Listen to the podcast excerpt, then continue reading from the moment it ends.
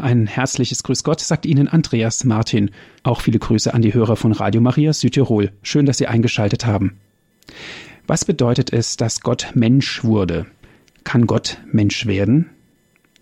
Liebe Hörerinnen und Hörer, Gott kommt als Mensch auf unsere Erde.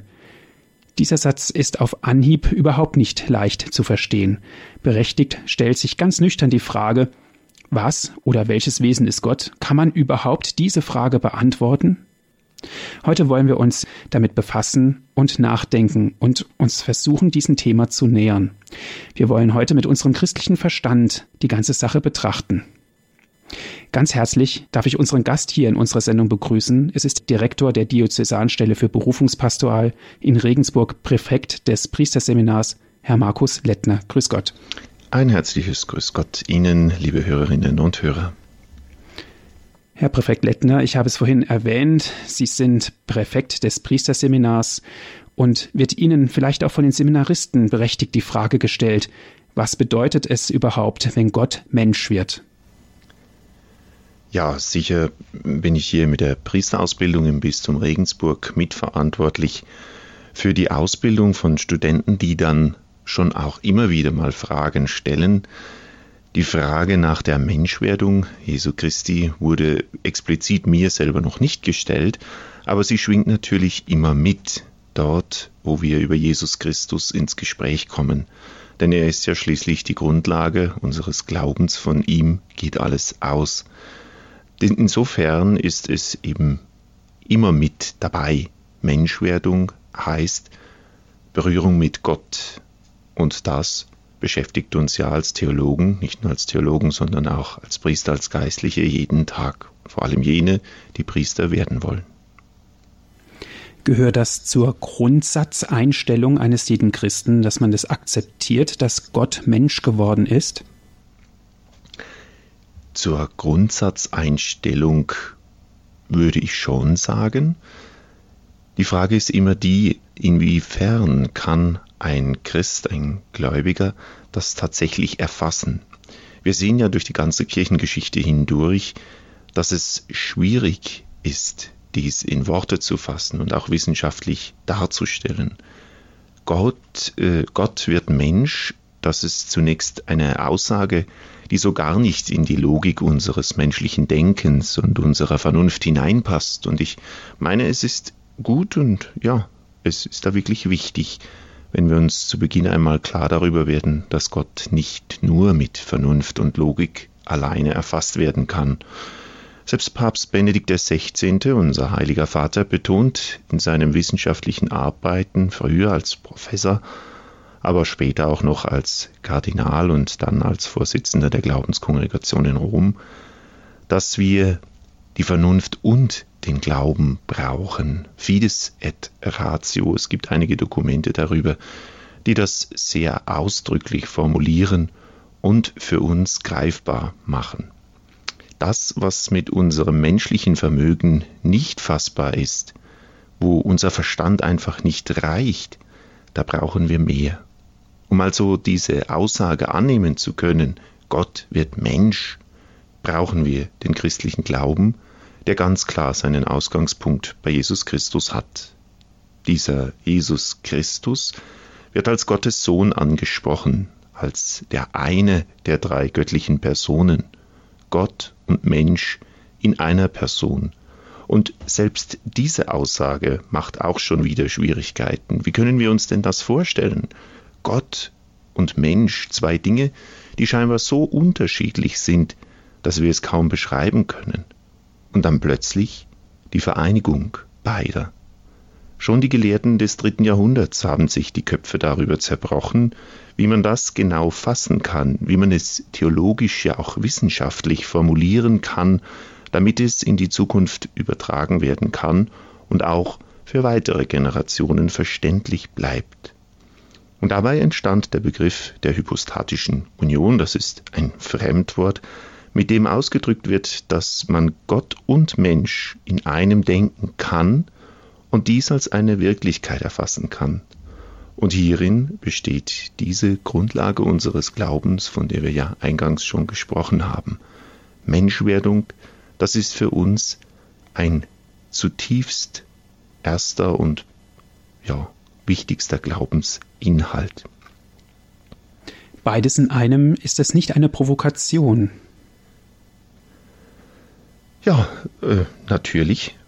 Wie gesagt, äh, dieser Streit darüber, dass Gott nicht Mensch ist und der Mensch nicht Gott ist, äh, wie bringen wir dann äh, Jesus zusammen? Wie schaffen wir es dann, in Jesus beides zu vereinigen? Diese Frage muss man zulassen und es ist auch notwendig, dass sich die Theologie in, äh, in reflexiven Diskussionen darüber Gedanken macht. Es ist notwendig, dass Gott in Menschengestalt sichtbar wird. Und dann kommt immer wieder die Frage, ja, braucht es denn das? Muss Gott Mensch werden, wenn er den Menschen erlösen will? Das ist ja der Heilswille Gottes, von dem wir in unserem Glaubensleben ausgehen. Wenn dieser Gott, der doch allmächtig ist, den Menschen braucht, wie ist das zu verstehen? Dieser Gott, der bräuchte doch nur eine Willensentscheidung zu fällen und dann wäre alles erledigt. Da braucht er doch den Menschen nicht dazu.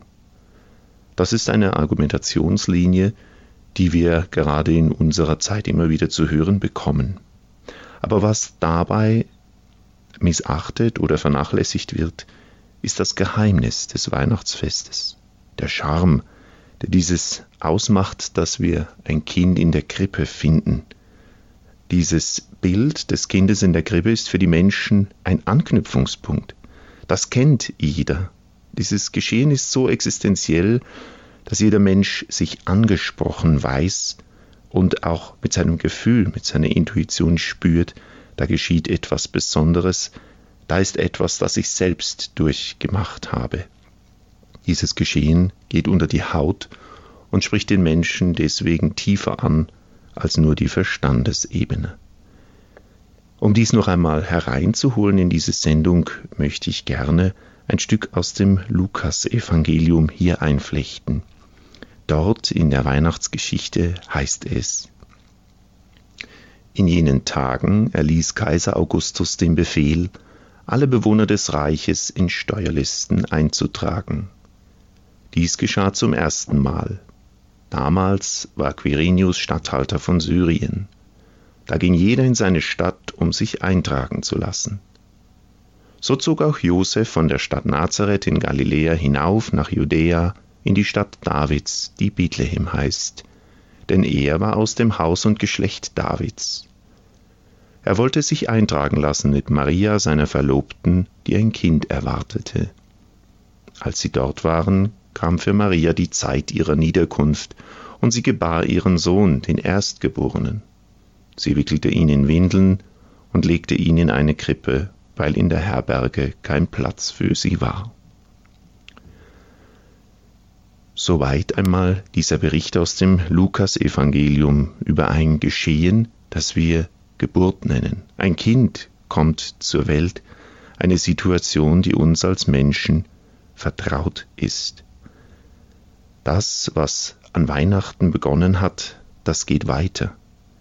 Das Handeln Jesu, dann als Heranwachsender, aber vor allem als Erwachsener, schlägt hohe Wogen und bringt viele Menschen zur Verzweiflung, viele zur Weißglut, aber noch viel mehr zum tiefen Glauben daran, dass in ihm Gott gegenwärtig ist. Er ist Gottes Sohn, er ist der Messias. Der Bogen unseres Glaubens spannt sich von der Krippe bis zum Kreuzestod und kehrt dann wieder dorthin zurück, wo er herkam. So schließt sich der Kreis. In der Auferstehung schlüsselt sich alles auf, was vorher unverständlich und was paradox schien. Alles, was den Menschen bewegt, ist auf diesem Weg des Jesus von Nazareth enthalten. Und dies könnte man tatsächlich als Begründung darstellen, warum er Mensch wurde, oder wie es der Evangelist Johannes in seinem Prolog noch stärker zuspitzt, warum er Fleisch wurde. Aber gab es da nicht immer wieder Gelehrte, die anderes behaupten? Ja, natürlich.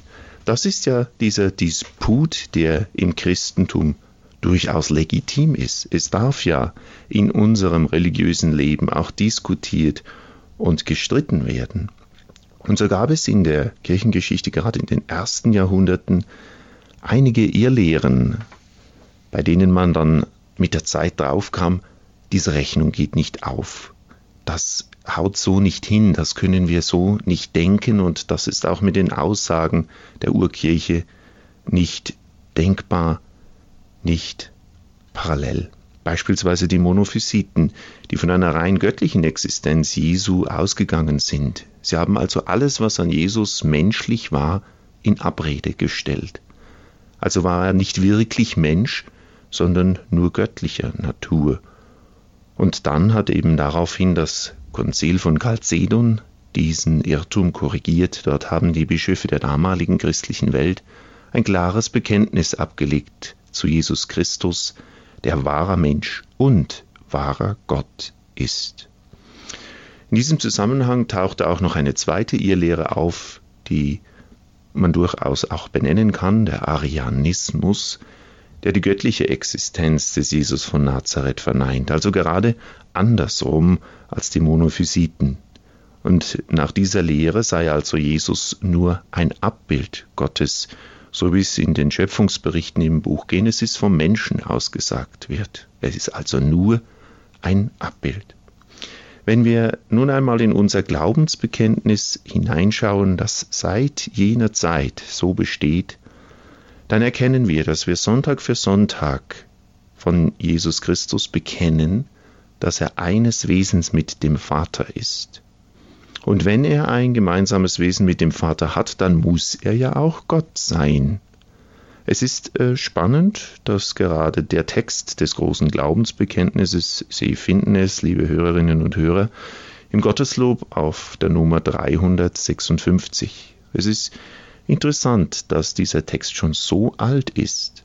Und wenn Sie in diesen Tagen einmal Zeit haben, lade ich Sie herzlich ein, diesen Text im Gotteslob einmal in Ruhe nachzulesen und für sich zu verkosten. Jesus ist also Gott und Mensch zugleich. Nicht, dass er es dringend und notwendig so bräuchte, sondern weil es eben für die Menschen eine Hilfe ist, dass er Mensch wird. Herr Präfekt Lettner, auf eine Sache möchte ich noch mal etwas näher eingehen. Sie haben gesagt, Jesus ist das Abbild Gottes. Und wir sprechen auch von der Inkarnation, also von der Fleischwerdung. Wo liegt darin genau der Unterschied oder gibt es da überhaupt einen Unterschied? Einen Unterschied ähm, gibt es da insofern nicht, dass ja die Inkarnation Gottes Wirken selbst ist. Er selbst gibt sich in den Menschen Jesus von Nazareth hinein.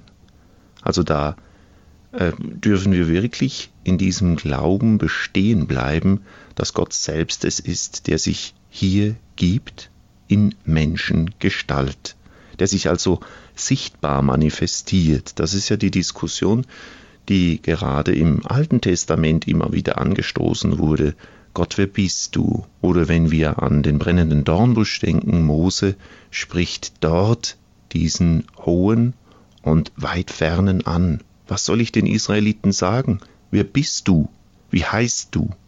Also dieses Fremde und Distanzierte, was dort noch zum Ausdruck kommt, das soll eben hier überwunden werden. Gott selbst gibt sich in Menschenform, damit ein für allemal klar ist, Gott ist am Menschen interessiert, er liebt den Menschen. Gott ist allmächtig. Warum wählt er den Weg, durch den Menschen hindurch zu gehen? Durch Jesus. Ja, wenn wir ins Alte Testament hineinschauen, dort ringt Gott leidenschaftlich um sein Volk Israel, er ringt um die Menschen. Und es ist ja ein Fiasko, dass immer wieder die Propheten, die er als Helfer hat, die er als Mahner schickt, dass gerade sie umgebracht und misshandelt werden. Und lange schon hatten die Menschen auf diesen Messias gewartet. Die Propheten haben ihn ja angekündigt. Es ist ja sehr vieles, was wir jetzt auch in den zurückliegenden Tagen des Advent gehört haben an verschiedenen Texten aus der Liturgie, immer wieder aus dem Alten Testament. Gerade der Prophet Jesaja weist ja auf diesen Messias hin, auf den, der da kommen wird. Insofern spiegelt sich hier im Alten Testament sozusagen ein Advent der Menschheit, der dieser Geburt vorausgeht. Mit Sehnsucht haben die Menschen danach gefragt, wann es denn nun endlich soweit ist, wann gehen die Ansagen der Propheten endlich in Erfüllung. Und dann darf man nicht vergessen, dass gerade zu jener Zeit, der Zeitenwende, auch das Gedankengut der griechischen Kultur hinzukam. Immer wieder hören wir in der Heiligen Schrift von Juden und Griechen. Gerade im griechischen Kulturkreis blicken wir auf eine Situation, in der Gott oder die Götter weit weg sind und scheinbar nichts für den Menschen übrig haben. Und jetzt stehen wir am springenden Punkt. In diese Situation hinein schickt Gott seinen eigenen Sohn. Er wählt den Menschen als Weg, als würde er sagen wollen, ja, äh, nun habe ich genug zugeschaut, genug mit euch gelitten, jetzt komme ich selbst in eurer Mitte, um ein für allemal klarzustellen, dass ich Sehnsucht nach dem Menschen habe, dass ich diesen Menschen liebe. So könnte er vielleicht gedacht oder gesprochen haben. Ein neues Zeitalter bricht an. Gott wird Mensch, er wird fassbar, greifbar, ja begreifbar im wahrsten Sinne des Wortes. Denken wir nur an die Hirten auf dem Feld. Sie konnten das Kind sehen, und ihnen wurde von den Engeln auch gesagt, um was es sich handelt. Es ist der Messias. Ich möchte hier auch wieder gern ein Stück aus dem Lukas-Evangelium einflechten, das dieses Originalgeschehen berichtet. Es heißt im zweiten Kapitel, Vers 8 bis 14, in jener Gegend lagerten Hirten auf freiem Feld und hielten Nachtwache bei ihrer Herde. Da trat der Engel des Herrn zu ihnen, und der Glanz des Herrn umstrahlte sie. Sie fürchteten sich sehr. Der Engel aber sagte zu ihnen, Fürchtet euch nicht, denn ich verkünde euch eine große Freude, die dem ganzen Volk zuteil werden soll. Heute ist euch in der Stadt Davids der Retter geboren. Er ist der Messias, der Herr, und das soll euch als Zeichen dienen. Ihr werdet ein Kind finden, das in Windeln gewickelt in einer Krippe liegt und plötzlich war bei dem Engel ein großes himmlisches Heer, das Gott lobte und sprach. Verherrlicht ist Gott in der Höhe, und auf Erden ist Friede bei den Menschen seiner Gnade. Sie haben eingeschaltet hier bei Radio Horeb und bei Radio Maria Südtirol. Zu Gast bei uns ist der Direktor der Diözesanstelle für Berufungspastoral in Regensburg, Präfekt des Priesterseminars Markus Lettner. In dem ersten Teil sprachen wir darüber, was es genau bedeutet, dass Gott Mensch wurde. Et incarnatus est heißt es ja im Glaubensbekenntnis, Sie haben es erwähnt. Worin sehen Sie genau die Hilfe, Herr Präfekt, von Gott an uns Menschen, dass er Mensch geworden ist?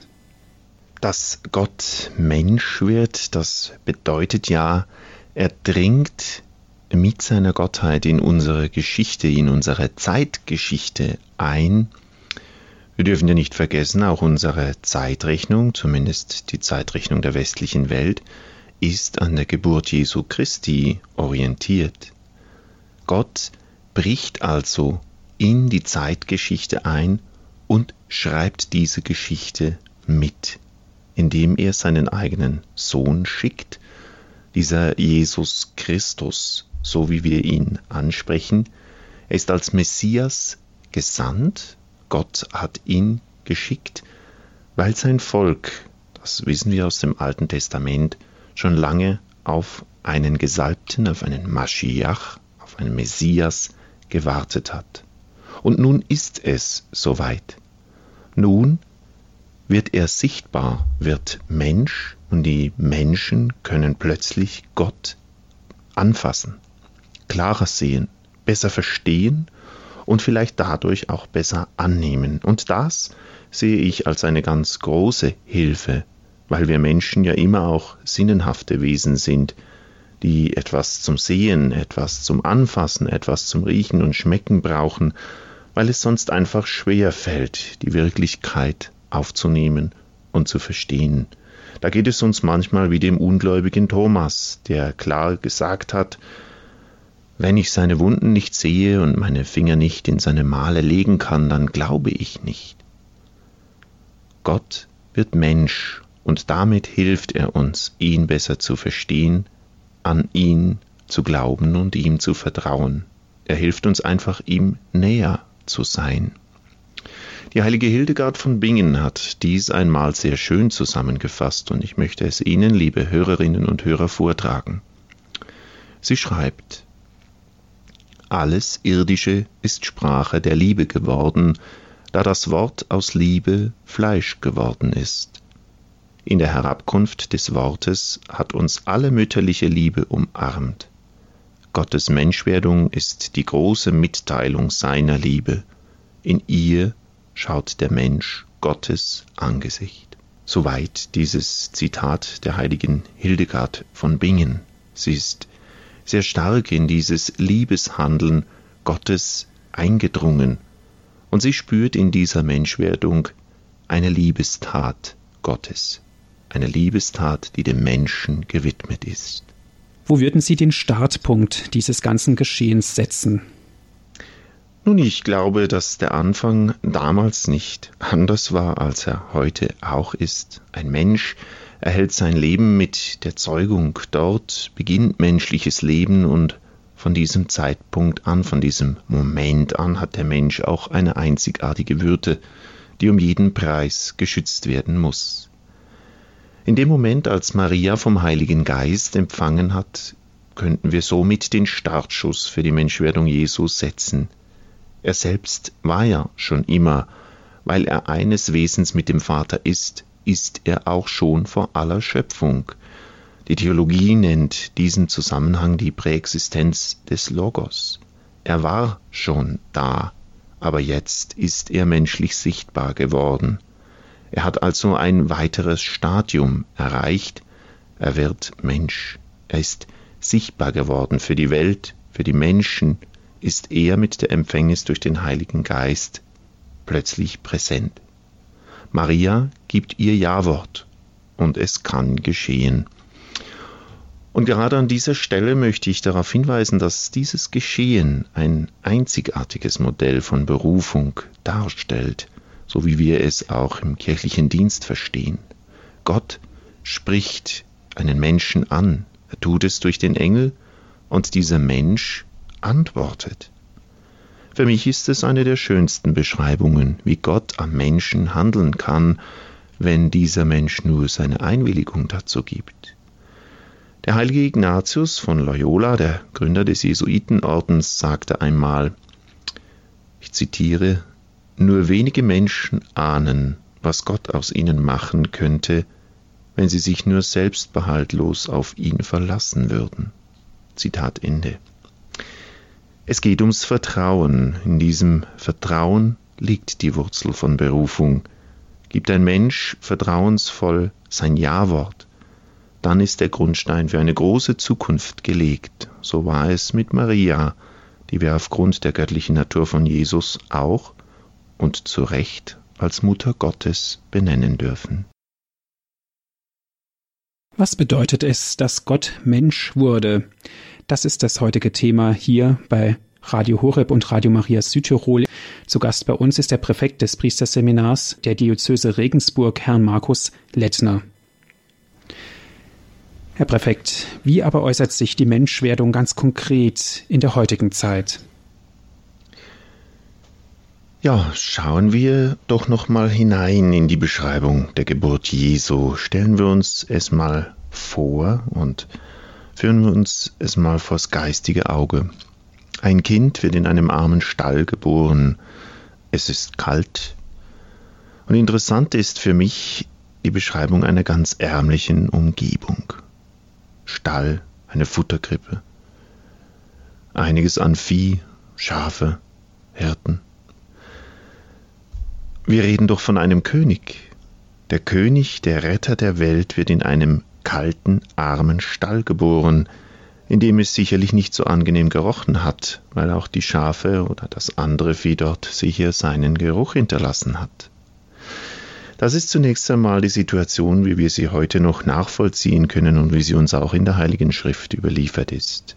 Nehmen wir nun unsere Zeit herein in dieses Geschehen, so wird deutlich, dass Jesus nicht zu den Reichen gehört und auch nicht zu den Reichen und Schönen, zu den Erfolgreichen und Betuchten gekommen ist, sondern in die Armut und damit auch in die Armut unserer Zeit.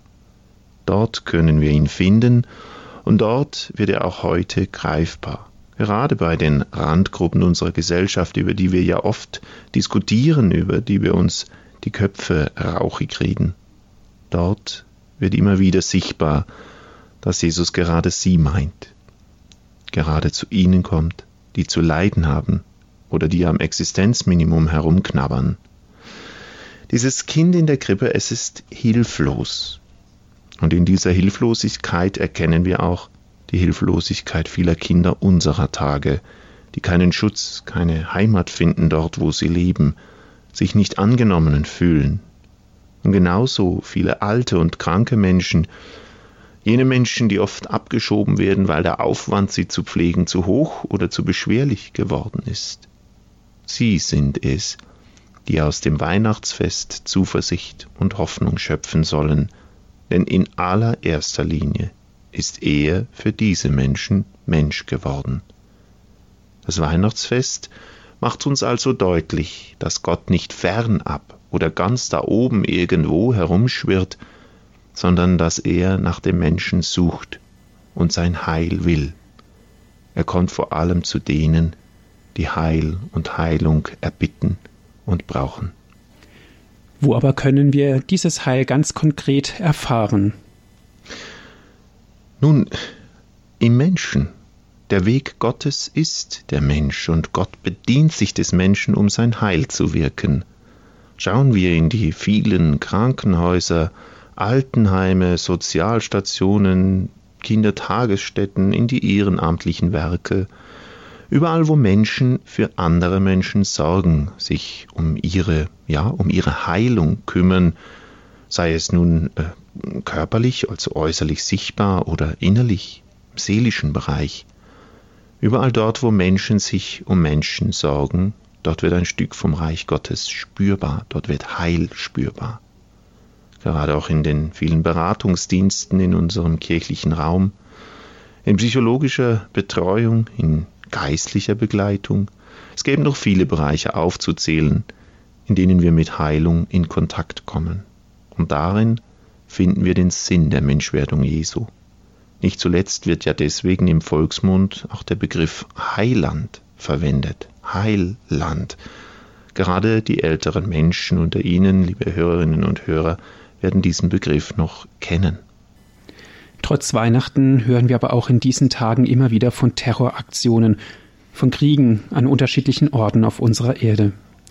Bringt denn das Weihnachtsfest überhaupt etwas? Oder ist es einfach nur eine schöne Geschichte, Herr Präfekt?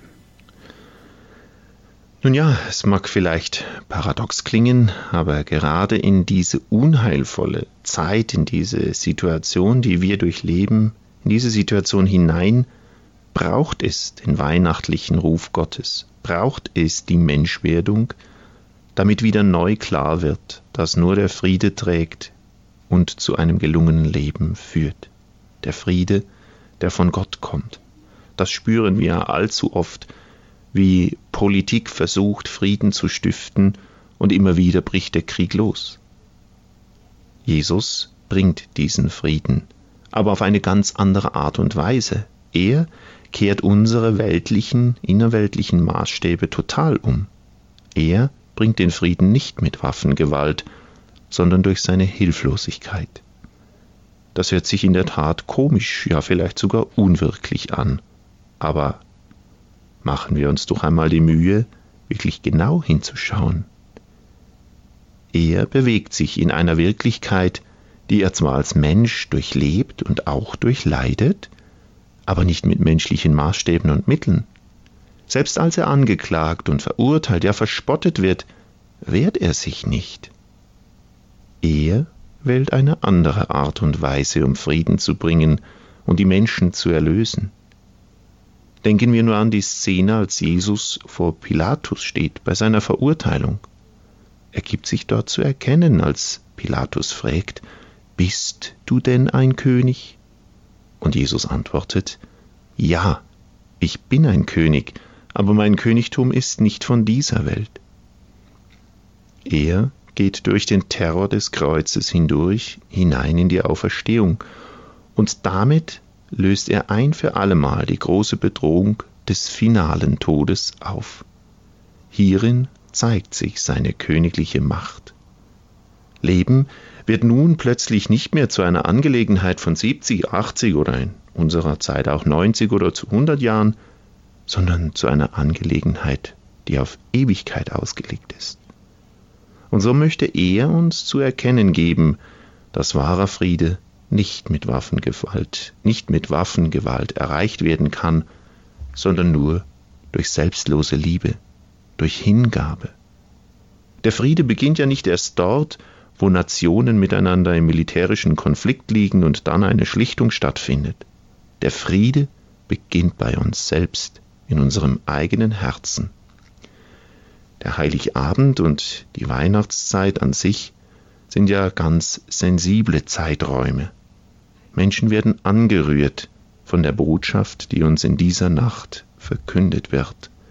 Insofern ist es nicht nur eine schöne Geschichte, sondern es trägt unsere Zeit und unsere historische Geschichte. Sie prägt uns, diese Weihnachtsgeschichte. Die heilige Familie, Maria und Josef mit dem Kind machen deutlich, dass es sich hier auch um ein Fest der Familie handelt. Das Bild der Familie, was hilft es in unserer Zeit? Sicherlich äh, können wir für unsere Zeit und insbesondere für die familiäre Situation in unserer Gesellschaft etwas ablesen vom Weihnachtsgeschehen, etwas abgewinnen. Schauen wir mal in unsere Realität hinein. Viele Familien sind auseinander, Kinder leben bei einem Elternteil, bei der Mutter oder beim Vater, und damit sind sie auch hin und her gerissen. Und da fällt es plötzlich schwer, von der heilen oder sogar von der heiligen Familie zu sprechen. Aber gerade da braucht es doch das Vorbild, das Zeichen der Familie als Ideal, das uns vor Augen steht, die Erinnerung daran, was einmal zusammengehört hat. Ich meine schon, liebe Hörerinnen und Hörer, dass hier auch das Weihnachtsfest eine einmalige Chance bietet, durch Liebe und Frieden das Leid und die Not zu lindern, die in den Herzen der einzelnen Familienmitglieder als Wunden zurückgeblieben sind. Hier wird die Menschwerdung wieder einmal zum Zeichen des Heiles, zum Zeichen der Heilung. Was bedeutet es, dass Gott Mensch wurde? Das ist das heutige Thema hier bei Radio Horeb und Radio Maria Südtirol. Zu Gast bei uns ist der Präfekt des Priesterseminars der Diözese Regensburg, Herrn Markus Lettner. Herr Präfekt, wenn wir das Weihnachtsfest feiern, stellt sich natürlich auch manchmal eine Routine ein. Schon wieder feiern wir die Geburt, die Menschwerdung Gottes. Was würden Sie einem Menschen sagen, der mit ablehnender Haltung diesem Fest gegenübersteht? Ja, diese Frage, die Sie stellen, ist leider berechtigt. Immer wieder und immer mehr gibt es auch Stimmen in unserem Land, die sagen, na ja, braucht es das Weihnachtsfest oder die das Weihnachtsfest einfach auch aushöhlen. Man schenkt sich etwas, aber man weiß eigentlich nicht mehr wirklich warum. Es braucht auch keine Christmette, kein Gebet, kein Gottesdienst, kein Gesang, lediglich die Schenkerei. Und da stellt sich wirklich die Frage, was sagen wir solchen Menschen, für die das Weihnachtsfest inhaltslos geworden ist, die dann sagen, naja, das ist ja jedes Jahr das gleiche. Sicherlich besteht immer die Gefahr, dass etwas zur Routine wird, wenn es regelmäßig wiederholt wird. Dennoch dürfen wir nicht vergessen, dass diese Botschaft von Weihnachten, diese Botschaft dass Gott nach dem Menschen sucht und selbst Mensch wird, dass diese Botschaft jedes Mal, also jedes Jahr, in eine neue Situation unseres Lebens hineinbricht. Jedes Jahr an Weihnachten sind wir ein Jahr älter. Jedes Jahr stehen wir in anderen Entscheidungen, in einer anderen Lebensphase vielleicht. Und in diese Phase hinein bringt dann das Weihnachtsgeschehen wieder neu Heil und Frieden, wenn wir es zulassen. Und wie wichtig der Friede innerhalb der Familie, am Arbeitsplatz, in der Freizeit, im Freundeskreis, ganz egal wo, wie wichtig dieser Friede ist, das wissen Sie, liebe Hörerinnen und Hörer, denke ich am allerbesten. Jedes Jahr trifft also die Weihnachtsbotschaft in unserem persönlichen Leben auf neue Gegebenheiten und Bedingungen, die dann diese Botschaft wieder neu und anders aufleuchten lassen. Ich bin der Meinung, wir brauchen Weihnachten. Wir brauchen die Menschwerdung Gottes, um Mensch zu sein und Mensch zu bleiben. Jedes Jahr neu. Nun haben wir über die Menschwerdung Jesu Christi als Gegenwart Gottes unter den Menschen besprochen und gehört. Aber ist dieses weihnachtliche Geschehen denn nicht auch in jeder Eucharistiefeier präsent? Da gebe ich Ihnen vollkommen recht. Wenn wir es genau nehmen, dann haben wir ja in jeder Eucharistiefeier auch die Menschwerdung, die Sichtbarwerdung Gottes mit dabei. Wir feiern zwar bewusst das Leiden, den Tod und die Auferstehung Jesu, de facto aber wird auch das Weihnachtsgeheimnis eingeschlossen, denn Jesus Christus wird gegenwärtig in seinem Fleisch und in seinem Blut. Die Gestalten von Brot und Wein sind ja lediglich die sichtbare Hülle. Was aber tatsächlich geschieht, ist Menschwerdung, Fleischwerdung Gottes unter den Menschen zum Heil der Menschen. Die Menschwerdung wird an Weihnachten unter dem Aspekt der Geburt, an Ostern unter dem Aspekt des Todes und der Auferstehung und an Pfingsten unter dem Aspekt der bleibenden Gegenwart gefeiert. Herr Präfekt, das ist doch eigentlich das Glaubensbekenntnis schlechthin. Ja, wir können mit diesen drei großen Festen, es sind ja wirklich die Hauptfeste des Christentums, wirklich zusammenfassen, was Menschwertung insgesamt für uns als Gläubige bedeutet. Das ist unser Kapital, daraus leben wir und daraus können wir auch unsere Kraft ziehen. Vor allem dann, und ich habe es ja vorhin schon angesprochen, im Zusammenhang mit der Zielgruppe, die Jesus vor Augen hat. Er gibt sich ja mit Armen, mit Kranken ab, mit denen, die am Rande stehen.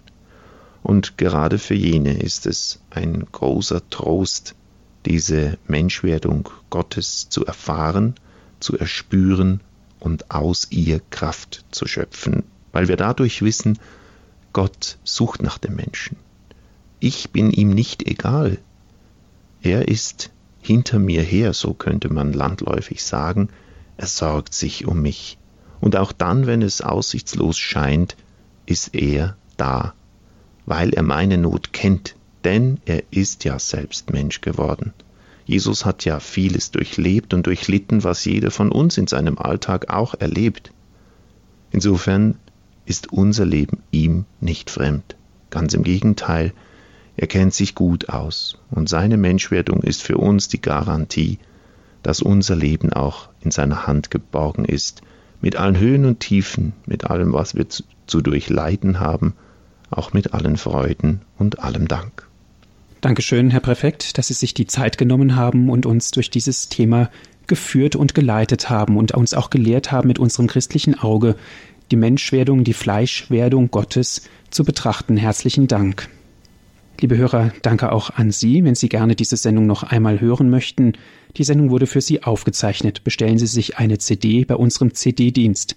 Das geht ganz einfach unter folgender Telefonnummer 08323 96 75 120. Noch einmal unsere Telefonnummer von CD-Dienst, das ist die 08323 96 75 120. Wenn Sie von außerhalb Deutschlands anrufen, bitte die 0049 vorwählen. Dann geht es weiter mit der 8323 9675 120. Oder nutzen Sie einfach unseren Download- und Podcast-Angebot Hier können Sie die Sendung herunterladen und erneut an Ihrem Computer hören. Das geht einfach unter www.horeb.org. Noch einmal unsere Internetadresse www.horeb.org. Herr Präfekt Lettner, ich darf Sie zum Abschluss dieser Sendung noch um ein Gebet und um den Segen bitten. Das tue ich sehr gerne, liebe Hörerinnen und Hörer. Ich lade Sie ein zu einem kurzen Gebet, das gerade auch den Aspekt der Menschwerdung aufgreift. Lasset uns beten. Allmächtiger Gott, dein ewiges Wort ist Fleisch geworden, um uns mit dem Glanz deines Lichtes zu erfüllen. Gib, dass in unseren Werken widerstrahlt, was durch den Glauben in unserem Herzen leuchtet. Darum bitten wir durch Christus, unseren Bruder und Herrn. Amen. So segne sie und alle ihren Lieben, ihre Angehörigen, Freunde und ihre Familie, der dreifaltige, der gütige und liebende Gott, der Vater und der Sohn und der Heilige Geist. Amen. Amen. Viel Freude noch im weiteren Programm wünscht Ihnen Ihr Andreas Martin.